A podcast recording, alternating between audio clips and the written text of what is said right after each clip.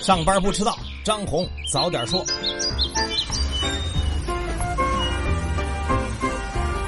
今天是十一月十三号，星期三，各位听友早，欢迎收听今天的张红早点说。又到了周三，还是先安利一下啊，我们的另一档音频节目《财新十年调查报道故事集》又更新了，这集讲的是贾跃亭、贾布斯的故事。等会儿听完了早点说，大家可以点击财新 App 右上角的小耳机就能找到。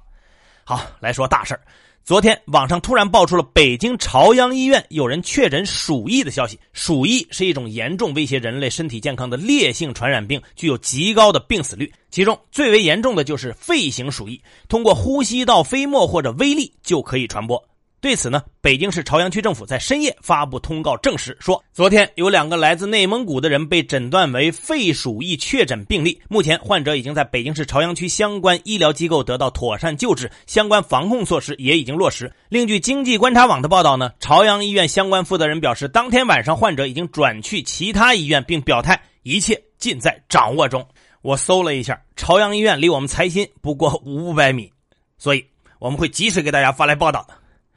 来说说外交部，在昨天的外交部例行记者会上，有记者提问说：“据报道，十一号，美国政府不具名的高官说，美方谴责香港最新暴力事件中不合理使用致命武力的行为，香港警方和市民都有责任降低和避免暴力冲突。”英国首相府称，敦促各方保持冷静和克制。英国首相支持和平抗议的权利，希望香港当局找到解决问题的途径。中方对此有何回应？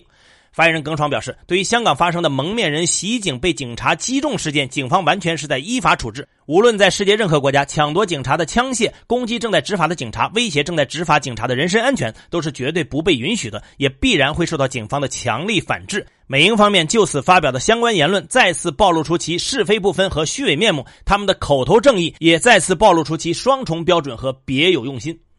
来说说金融风险。针对网络借贷平台的风险处置和下一步的打算，昨天银保监会在通气会上做了最新的表态。银保监会普惠金融部主任李军峰表示，P2P 整顿的主要目的是出清，主要方向是退出，主要方法是分类处置风险。也可以用三句话来概括下一步的监管方向：一是对于停业的机构，要尽快加快资产处置力度，建立依法公正的处置流程；二是对退出机构，要按照退出时间表合法兑付投资人投资。三是对没有进入监管范围的，应该限期退出市场；对于正在运行的四百二十七家，在年底前每家都要确认分类处置的途径。有些资本实力较强的、金融科技比较强，可以逐步转型网络小贷公司；个别则转成持牌机构，比如消费金融公司。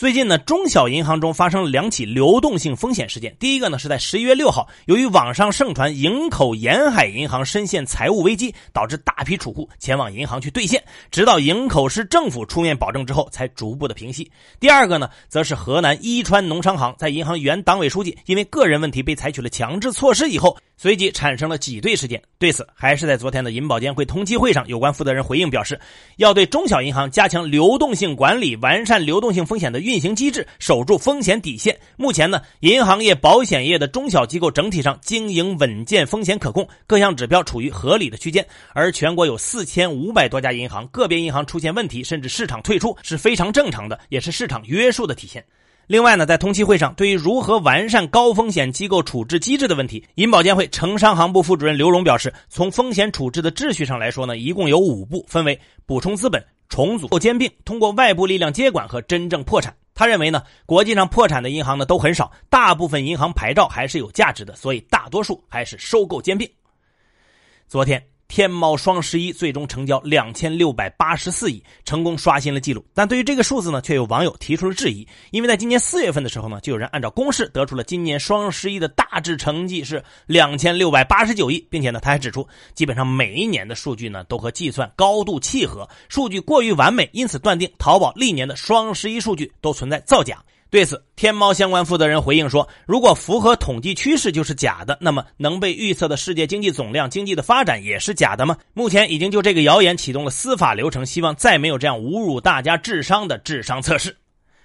在猪肉价格持续快速上涨的背景之下，最近香港绿色星期一公司宣布，他们公司所研发的人造猪肉正式登陆了内地市场，将于十一月底在天猫国际开售。并且已经在这个月初进入了北京、上海多家酒店、餐厅。公司的创办人杨大伟表示，人造猪肉属于植物肉，而且不含胆固醇。它在香港的批发价格已经接近了真正猪肉的批发价。如果再随两者价格的此消彼长，人造猪肉在国内市场的价格真能接近甚至低于真猪肉，对于促使大家尝试一下，将会是一个有力的驱动力。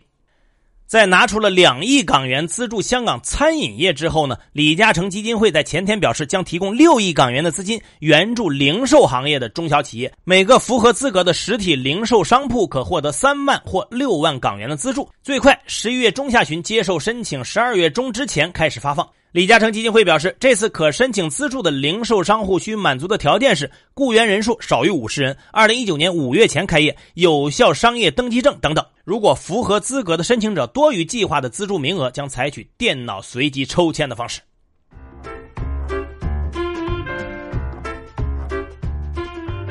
好，接下来关注今天的财新说，如何看待十月社融的再次减速？中金公司研究部负责人梁红认为，再次减速显示货币政策并没有执行持续性的宽松政策。近期无论在短端还是长端利率都有所上升，而信用利差也在变大，这显示风险偏好在下降。同时呢，在非食品通胀全面下行的背景下，真实利率上升非常明显。金融去杠杆以及货币政策调整的滞后性，又导致货币信贷扩张缺乏动力。因此，虽然外需不确定性有所下降，但信贷周期疲弱，可能仍然会继续抑制内需的增长。所以，目前政策急需采取有力的措施来缓解真实利率上升对总需求的影响。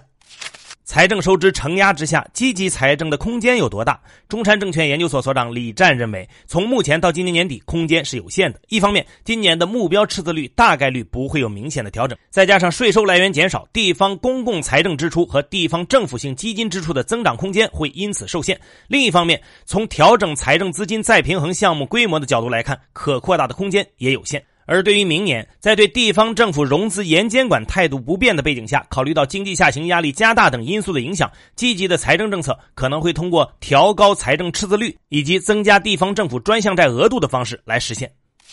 影响 CPI 上涨的因素都有哪些？华安基金首席经济学家林采宜认为，短期来看，猪肉价格提高所导致的相关食品价格上涨是 CPI 指数上涨的主要原因。如果剔除食品类物价，其他核心物价基本持平。长期来看，消费结构变化是影响居民生活成本、导致生活费用支出上升的主要因素。目前，居民消费结构已经由生存型消费过渡到了享受型、发展型的消费模式。平台型消费、共享经济推动旅游支出、文化娱乐支出等支出的快速增长，网络消费、定制消费、体验消费、智能消费等已经成为消费的新热点。更多专家观点，请收听财新 FM。你可以通过财新 App 右上角的小耳机找到我们。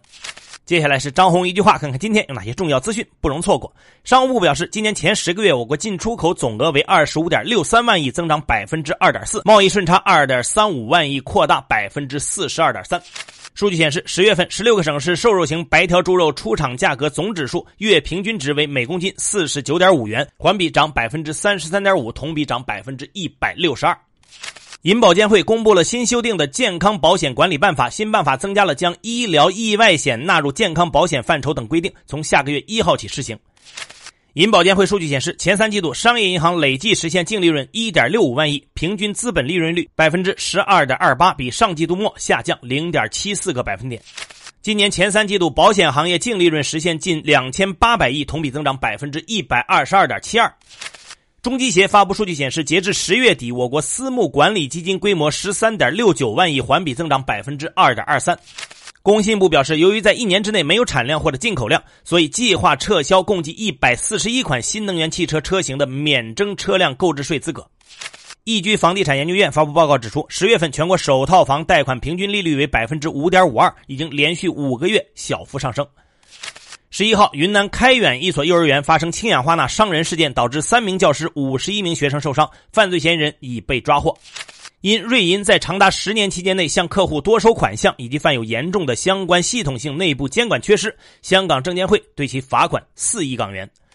美国总统特朗普在昨天发表演讲时，再次抨击美联储降息速度过慢，并指责美联储不照搬其他国家同行推出负利率的做法，限制了美国经济和股市的增长。最后是国际资本市场美股基本收涨，道指平盘报收，报收于两万七千六百九十一点四九点，标普五百指数涨百分之零点一六，纳指涨百分之零点二六。热门中概股涨跌不一，未来汽车上涨超过百分之四，优信下跌超过百分之九，腾讯音乐下跌超过百分之八，三十六氪下跌接近百分之十七，上市三天累计下跌超过百分之三十八。